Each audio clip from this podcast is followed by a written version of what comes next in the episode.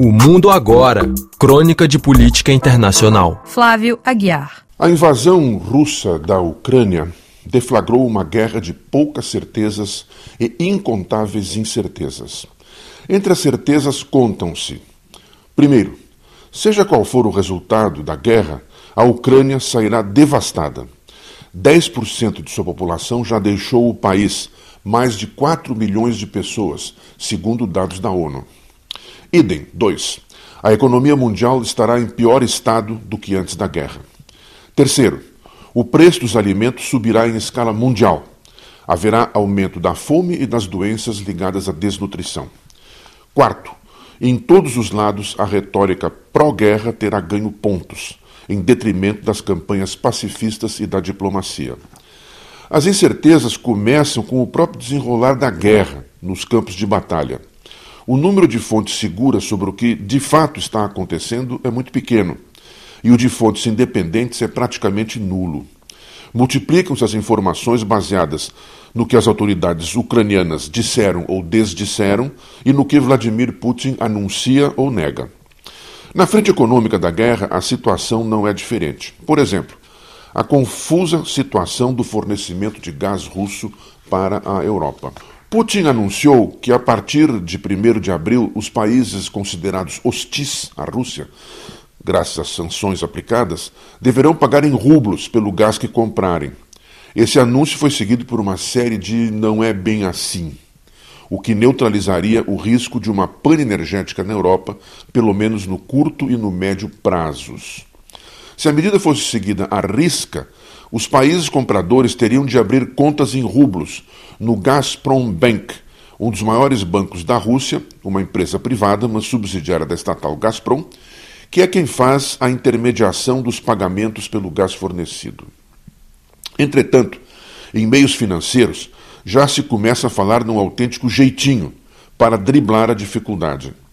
Os compradores poderiam continuar pagando em dólar ou em euro, o Gazprom Bank privado converteria as quantias recebidas em rublos. E assim a estatal Gazprom contabilizaria os recebimentos em moeda russa. Tudo ficaria como dantes no quartel do Abrantes, como diz o conhecido ditado brasileiro. Se esta será a solução de fato posta em prática, fica para averiguação no futuro. Mais uma incerteza. A certeza é que o gás russo é vital para todas as partes envolvidas. Na Europa, a redução da dependência do gás russo levaria pelo menos dois anos para começar a ser implementada de fato. Na Alemanha, uma interrupção brusca desse fornecimento mergulharia o país numa recessão de grandes proporções. E a Alemanha já enfrenta uma inflação que ameaça chegar a 7% anuais, um verdadeiro desastre para quem se orgulhava de uma inflação perto de zero há poucos anos atrás. Para a Rússia, a interrupção do fornecimento provocaria um desastre financeiro também de grandes proporções. A Gazprom é responsável por 10% do PIB russo, que em 2020, embora em retração, foi de quase um trilhão e meio de dólares, segundo dados do Banco Mundial.